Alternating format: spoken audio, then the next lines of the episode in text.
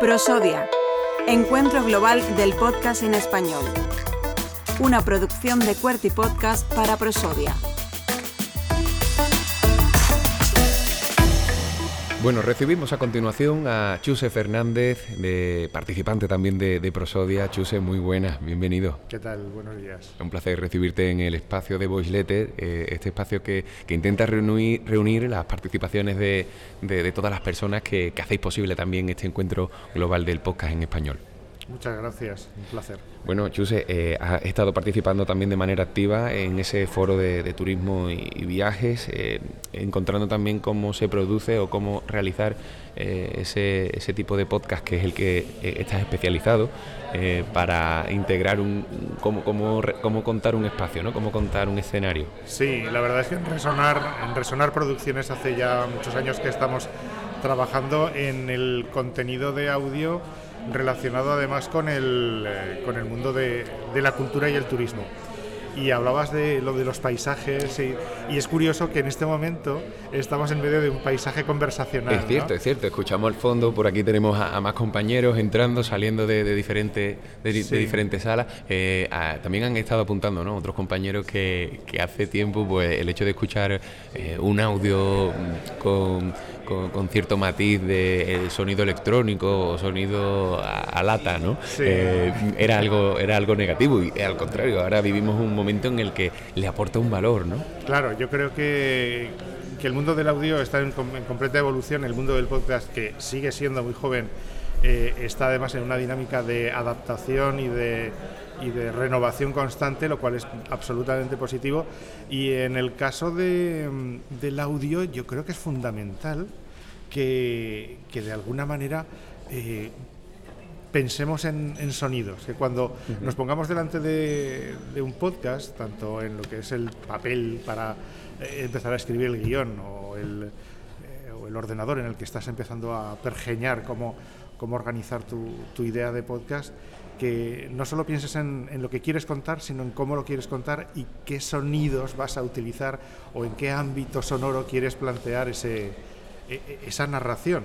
¿Qué, es necesario? ¿Qué, momento de paz hay que encontrar para, situarnos en, esa tesitura? Pues no lo sé, cada, cada maestrillo tiene su librillo. Yo creo que es importante eh, estar en el momento en el momento zen, que ese momento zen puede ser en un bar en Zaragoza con unas croquetas delante, unas buenas papas bravas o unos pescaditos en... El bar Cervino, ¿no? Por ejemplo. Por ejemplo, emplazamiento publicitario. Sí, bueno, da igual, ¿eh? es decir, o, necesitas las 4 de la mañana de una noche tranquila en la que nadie te moleste. Eh, consiste en que de alguna manera tú te sientas eh, inspirado por lo que te rodea.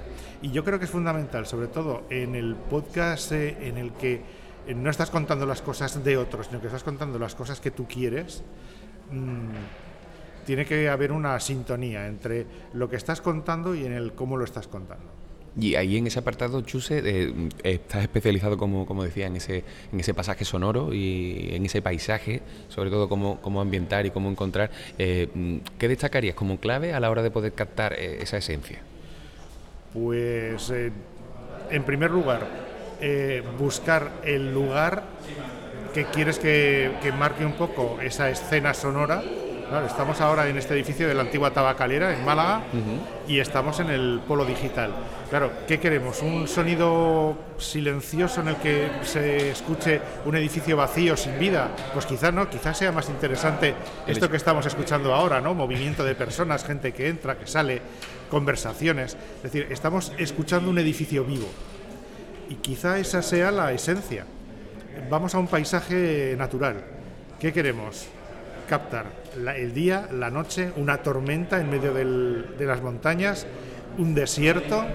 Es decir, pensemos en sonidos y pensemos en audio y por lo tanto apliquemos eso que, estamos pensando en el podcast que estamos creando. Y el desarrollo del audio binaural, algo que, también eh, eh, se, expande cada vez más, las herramientas facilitan mucho la captación de, este tipo de, sonido. Eh, mm, ¿Cómo lo valoras ese, aspecto, el hecho de, poder contar con, sonido binaural en los podcasts? Yo creo que es imprescindible cuando queremos contar algo en lo que el oyente se quiera sentir parte, es importante que el audio le ayude a entrar dentro de esa atmósfera.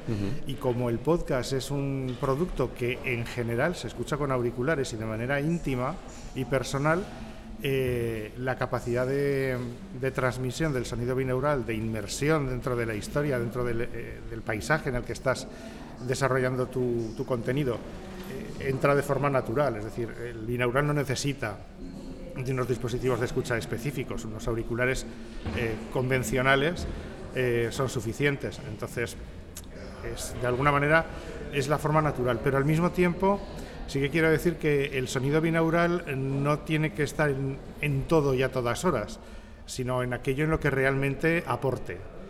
Una conversación, por ejemplo, ahora entre nosotros dos bueno, pues no tendría mucho sentido porque lo que interesa es lo que estamos contando, no tanto que si estamos a la derecha o a la izquierda o rodeándonos a nosotros, pero si estamos en un espacio natural, a lo mejor sí que nos interesa generar ese espacio inmersivo y al mismo tiempo dejar que se escuche. Vamos a, vamos a generar una descripción completa ¿no? de, dentro de, de, ese espacio. Exacto, exacto, una descripción completa que además se va a ver apoyada en la imaginación del oyente.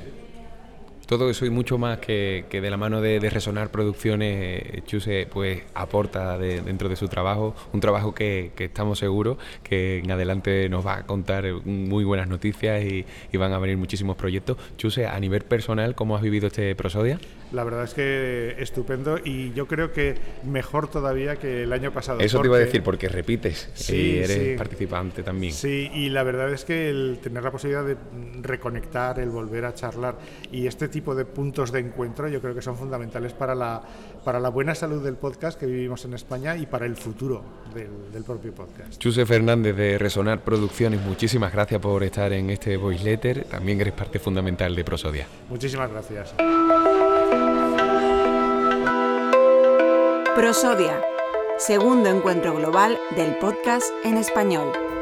Una producción de Cuerti Podcast para Prosodia, con el apoyo de Novartis, CaixaBank, Turismo Andaluz, Hindenburg y el Polo de Contenidos Digitales de Málaga.